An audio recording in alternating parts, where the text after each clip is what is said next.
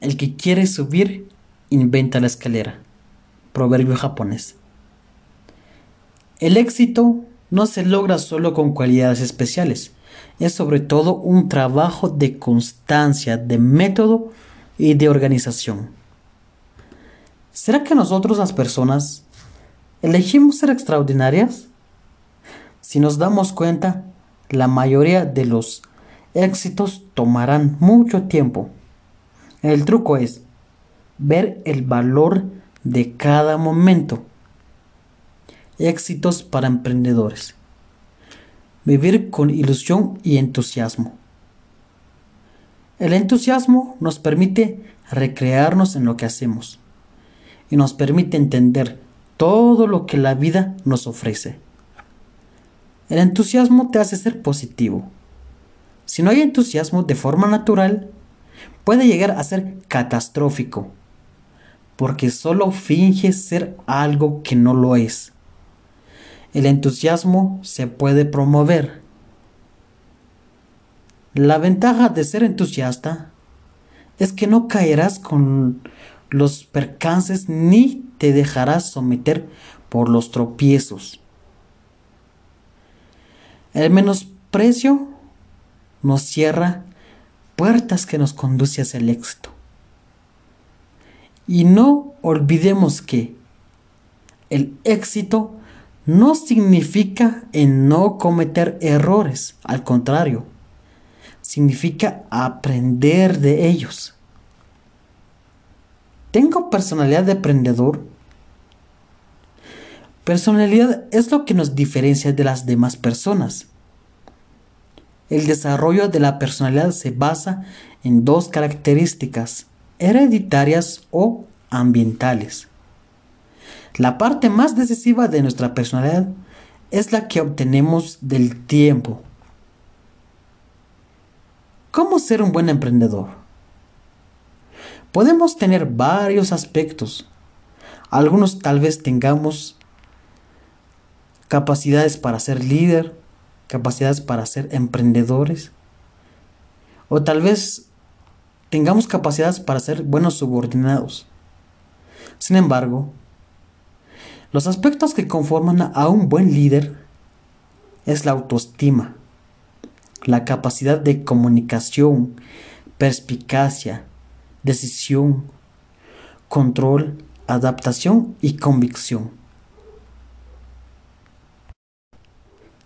Un líder es capaz de amoldarse a las circunstancias y al momento de cada persona para lograr lo mejor de cada momento y de cada uno. ¿Qué nos hace ponernos en marcha?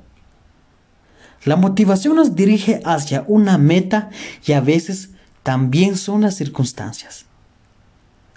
Si estamos motivados, el triunfo y el éxito son más accesibles. Motivaciones que nos hacen alcanzar la meta.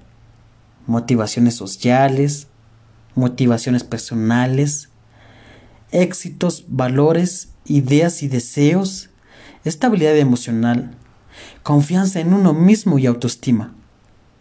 Conocer muy bien nuestros objetivos, porque no podemos perseguir algo que no queramos con seguridad. Y si en dado caso no tenemos ninguno de estos aspectos, ¿podemos mejorar? Aquí hay que aprender a controlar el temperamento para poder cambiar. Tenemos temperamento sanguíneo, o puede ser temperamento colérico, flemático, melancólico. Pero sin duda, si nosotros tenemos puestos nuestros objetivos muy bien, vamos a mejorar en cada aspecto, vamos a fortalecernos más. Nuestras debilidades ya no serán más debilidades, ya serán fortalezas. No vamos a tener puntos débiles o puntos ciegos. La personalidad del líder del trabajo debe estar preparado para el riesgo y la incertidumbre. Crear un ambiente adecuado en el trabajo para que todos los integrantes puedan contribuir de manera eficiente. El líder debe atesorar varias cualidades. Tiene que inspirar a la gente, tiene que respetar, tiene que dar ilusiones, pero no solo falsas ilusiones, tiene que dar ilusiones en las que se puede cumplir metas. Tiene que tener claridad, tiene que tener carisma, actitud entusiasta y claro, tener una iniciativa. Para ser un buen líder, se debe tener confianza en sí mismo, porque no podemos dirigir a un grupo de personas si nosotros mismos no confiamos en nosotros. No seríamos un buen líder o una persona exitosa. Al contrario, solo nos caeríamos de un barranco. Para ser un buen líder, o también para ser una persona exitosa, hay que ser una persona normal. No hay que agrandarnos, no hay que sentirnos más altos que otros. De nosotros depende tener éxito. Nosotros tenemos que aprender a moldearnos. Tenemos que aprender a guiar. Un líder no te dice lo que tienes que hacer. Te enseña cómo se hace. El que le cae bien a todo el mundo no es un líder. Todo líder debe convivir con sus detractores.